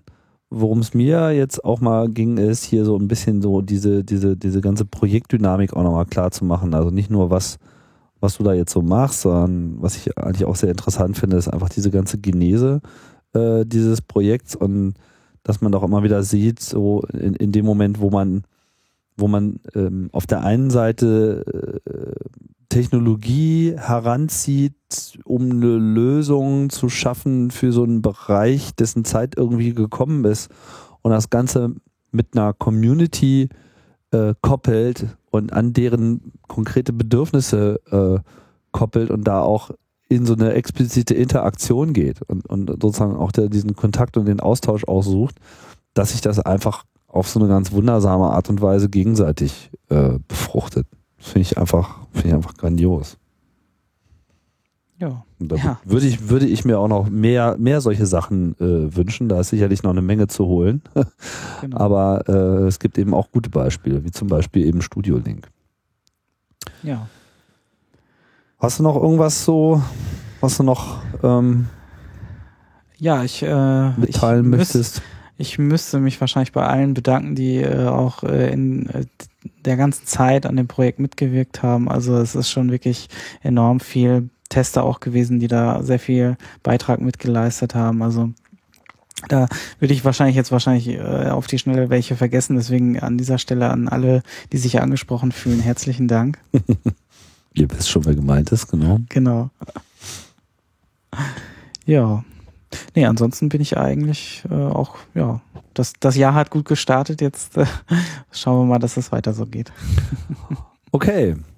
Super, Sebastian. Vielen Dank hier für deinen äh, Beitrag. Auch vielen Dank für, für, für die ganze äh, Projektinitiative. Und ich denke, da werden wir noch einiges äh, auf die Reihe bekommen dieses Jahr. Und vielen Dank hier für alle äh, fürs Zuhören. Das war mal wieder eine Ausgabe vom äh, Lautsprecher. Ich kann gleich mal hinterher spoilern. Die nächste Folge wird auch nicht so lange auf sich warten lassen. Gibt gerade wieder äh, einiges zu erzählen. Aber das werdet ihr dann sehen, wenn es soweit ist. Äh, also mal schön abonniert bleiben und äh, wir hören uns später. Tschüss.